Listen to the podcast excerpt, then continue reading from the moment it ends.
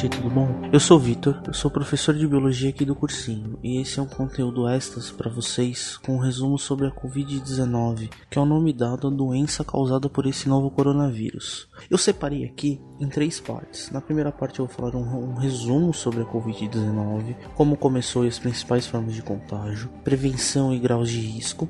Na segunda parte, se existe algum remédio eficiente e especificamente a cloroquina e a hidroxicloroquina, tá? Se elas são eficientes ou não. E por último, mas não menos importantes, as fake news, as mais espalhadas e porque não são verdades.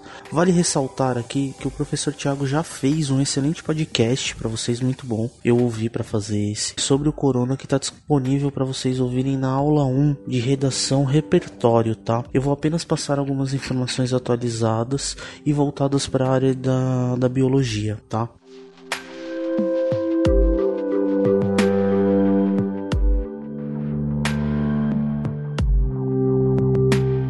Antes de mais nada, gostaria de dizer que esse é apenas um conteúdo informativo com os principais dados divulgados pela imprensa e pelo meio científico, tá? Quero deixar frisado e claro que eu não vou dar opinião pessoal nem me posicionar politicamente. Dito isso, deixo vocês tranquilos, pois vai ser um conteúdo extra que não foi preparado nenhum tipo de exercício ou questionário. Nós apenas temos o intuito de auxiliar vocês a entenderem um pouco do que está acontecendo nesse momento. Primeira parte: um resumo sobre o coronavírus. O que é Covid-19 e o coronavírus?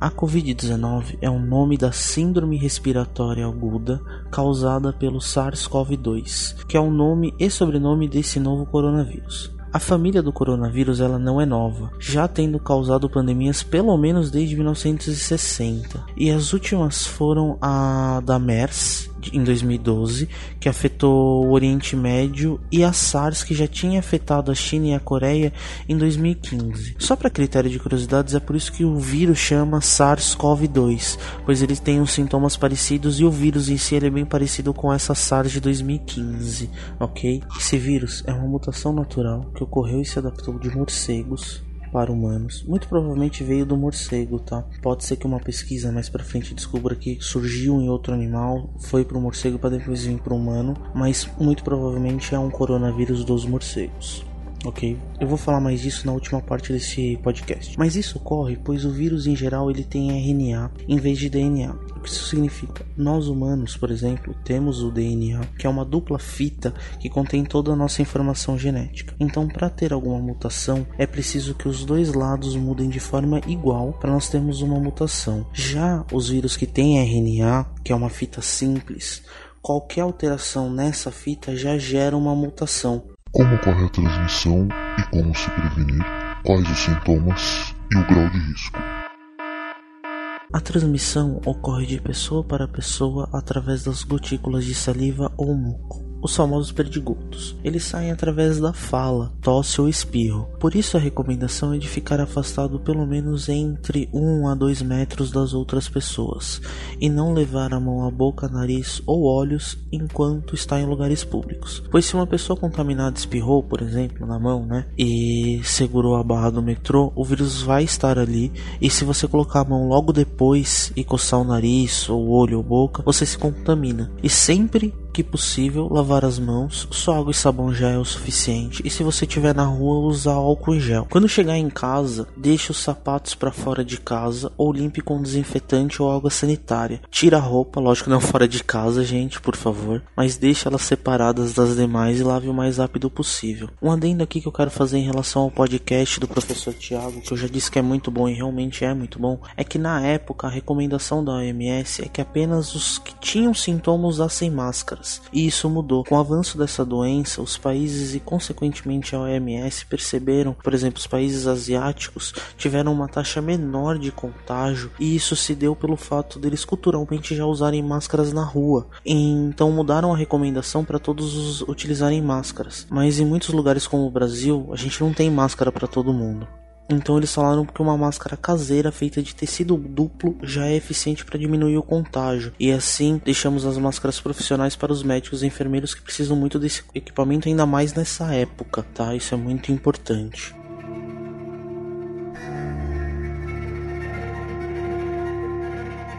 Os principais sintomas são febre alta, ou seja, aquela febre acima de 37,5, tosse seca, aquela sem catarro, dificuldade para respirar. Isso é importante eu explicar, pois o tempo entre você começar a sentir falta de ar e precisar de uma internação pode chegar a apenas duas ou a três horas. É uma doença que evolui muito rápido. Aí você também pode sentir cansaço, fadiga e em alguns casos mas não sempre, pode vir acompanhado de uma diarreia, mas esse último é um sintoma bem secundário que acomete a poucas pessoas. O grau de risco é um fator que vem sendo muito debatido, pois os mais preocupantes são aqueles que já têm uma doença crônica pré-existente, como diabetes, hipertensão, asma, entre outros, e claro, os idosos. O problema é que mesmo entre os jovens sem nenhum tipo de doença pré-existente, há uma taxa em torno de 15% de internação e 5% de mortalidade. E mesmo que seja baixa, por se tratar de um vírus novo, ninguém tem imunidade contra ele. Então, aqui em São Paulo, com cerca de 12 milhões de pessoas e mais de 22 milhões na região metropolitana, se 15% das pessoas precisarem de internação, o sistema de saúde não vai dar conta. Por isso, o isolamento é tão importante, mesmo em pessoas que não são da zona de risco. Um adendo aqui que eu queria deixar é que, por exemplo, no Rio de Janeiro teve uma menina de 17 anos, foi a mais nova a morrer, e ela não tinha nenhuma doença pré-existente. E aqui na cidade de São Paulo, um advogado em torno de 30 anos que praticava exercício, fazia montanhismo, essas coisas a pé,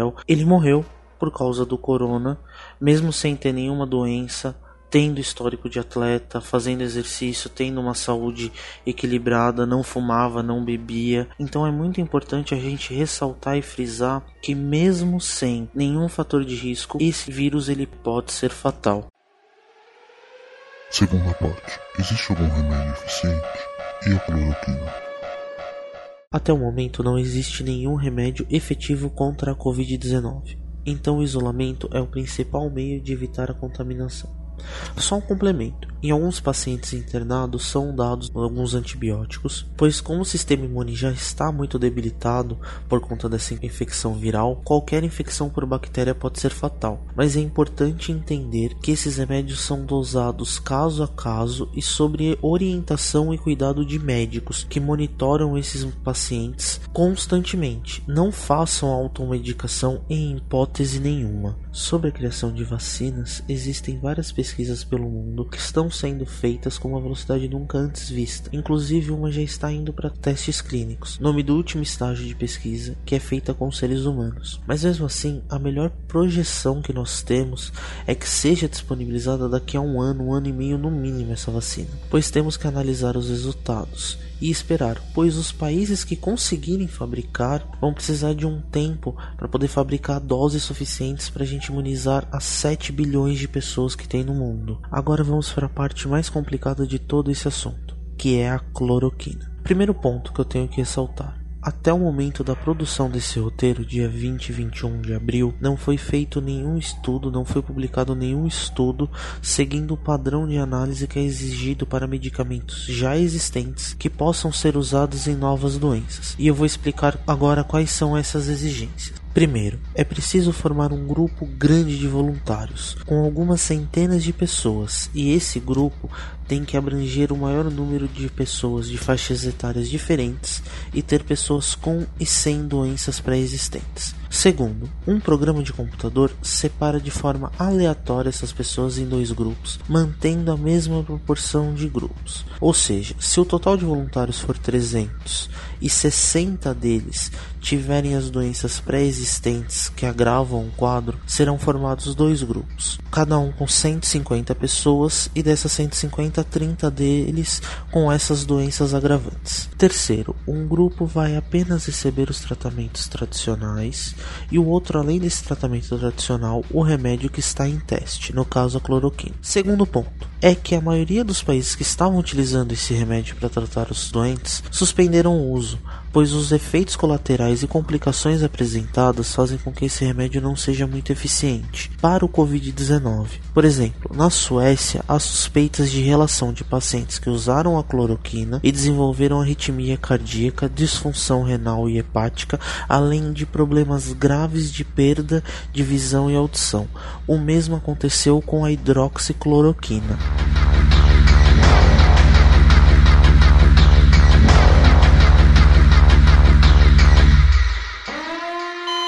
Terceira parte.